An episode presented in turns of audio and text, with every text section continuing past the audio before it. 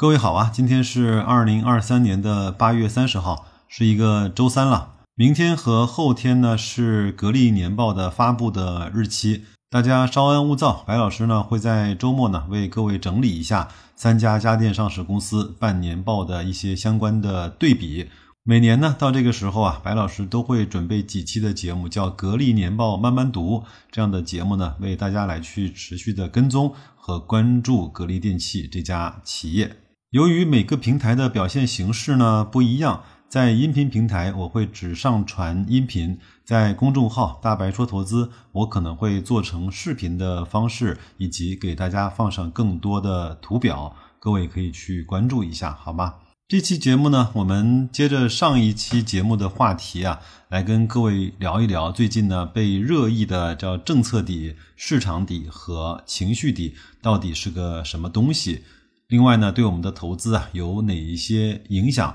那么它三个所谓的底的明显的标志又是什么呢？我在公众号啊放了一张图，是我们在这十年来几次政策底和市场底之间的间隔关系，各位啊可以自己去看一下，做一下参考。那对于白老师来说，到底什么是政策底，什么是市场底，什么又是情绪底呢？我们一个一个来说。政策底呢，就是当宏观经济走弱啊，市场下行的时候呢，市场呢通常呢会对宏观经济的政策有所预期。但是这个时候呢，管理层呢也都会用一些更加积极的政策，无论是财政政策还是呃货币政策来去刺激经济，比如说降息、降准、降费。降税等等等等吧，包括一行三会当时更高级别的喊话，都是政策底的表现。比如说啊，在二零一八年十月十九号，副总理呢与一行两会领导呢集体喊话 A 股，那么从那个时候开始，大概是持续了两点五个月，市场终于是触底了，一路反弹到了三千多点，对吧？那在二零二二年呢，三月十六号，金稳会回应市场关切，释放出很多的积极信号。在一个半月之后，我们在二零二二年的市场底也就出现了，一直有了一个比较长足的上涨。那么这一次呢，就是二零二三年的七月二十四号那一篇，到今天我们都还耳熟能详的活跃资本市场的若干意见的文件。充分代表了政策底，就是在那个时候已经被确立了。当然，政策底确立了之后呢，一定还会附上更多的具体的相关政策。比如说，在我们上期节目中说过的，在周日晚上出台的四连击也好，五连击也好，对整个现在的市场是有一个非常大的提振的作用。那至于说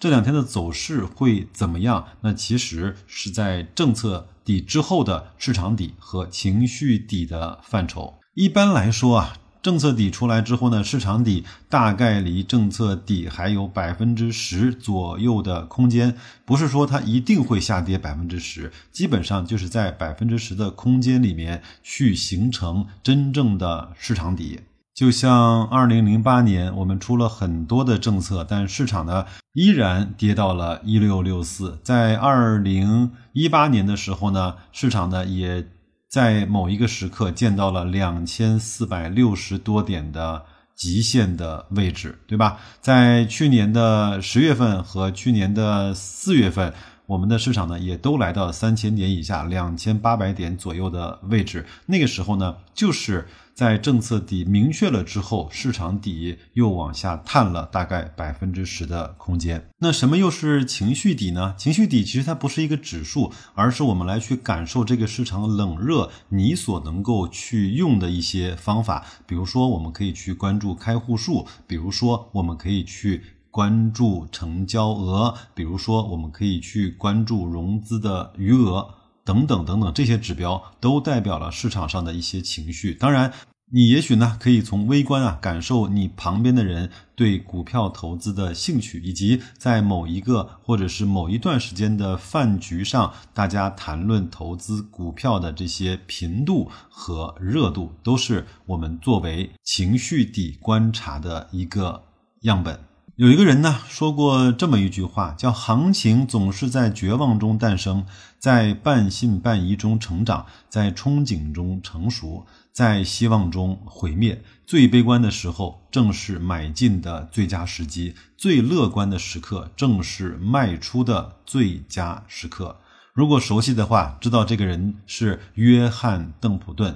他是一位爵士，也是一位最成功的基金经理之一呀。他有一本书叫《邓普顿教我们逆向投资》，各位呢可以买来看一看。当然，在白老师的社群，我也把这本书啊分享给了各位。他还有一些话呢是这么说的，我们也可以作为我们的参考吧。有一句呢是这么说的：当别人沮丧的卖东西的时候，我们买；当别人贪婪的买东西的时候，我们卖。这些需要最大的毅力，收获最大的回报。他还说，如果你想有一个比大部分人都更好的表现，你做的事情必须与众不同。我再举一个小例子啊，为大家更生动地描述一下什么叫政策底、市场底和情绪底。比如说，有一个病人到了医院。医生呢给他做了诊断，说我给你开了一些药，你回去呢就可以吃了。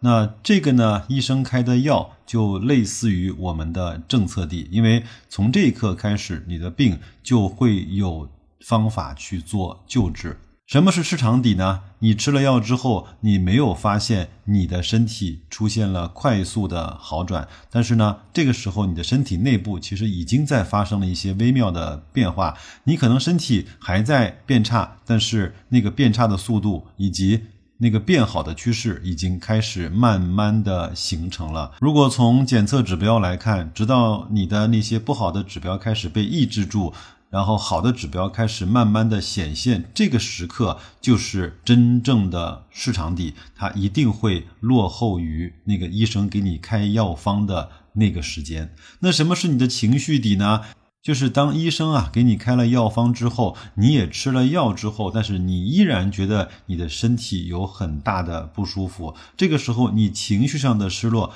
甚至呢，要大于你身体上面的不舒服。当你的身体明显出现了好转的时候，当你的病情逐渐的被控制住了之后，你的情绪就慢慢开始变得乐观。甚至你还在想，什么时候我再去可以吃一顿火锅？什么时候可以再去畅快的跟朋友撸个串儿、喝个啤酒呢？这个时候呢，可能你的情绪已经过分的乐观了，你的身体还没有达到你想去喝酒撸串的这样的一个状态，但是情绪就让你认为你可以做了这些事情。又过了一段时间，当你的身体完全恢复的时候，当你觉得我又是那个生龙活虎的自己的时候，你觉得我又可以去千杯不倒的时候，天天。夜夜笙歌的时候，那个时候就有可能是你下一次生病的开始了。但是那个时候，你的情绪往往是最高涨的。当有人说死了都不卖的时候，当有的媒体说四千点才是牛市的起点的时候，当有的人说我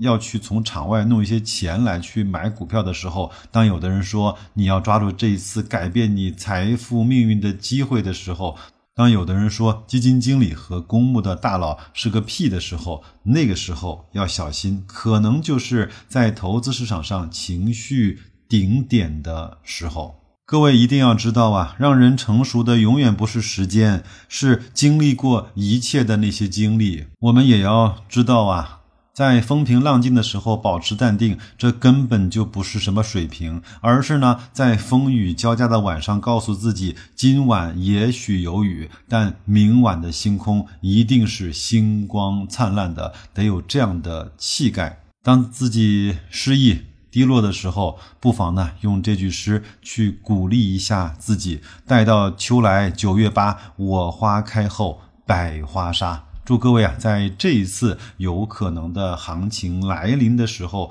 能够让自己保持足够的客观和冷静，赚到自己认知、性格的优点，以及我们前面所有经历的那些经历之后的配得上的那一些收益。感谢你的信任和时间。如果你觉得还不错的话，麻烦你转发给信任你的人和你信任的人。那就这样，祝各位工作愉快，投资顺利。咱们下期节目再见。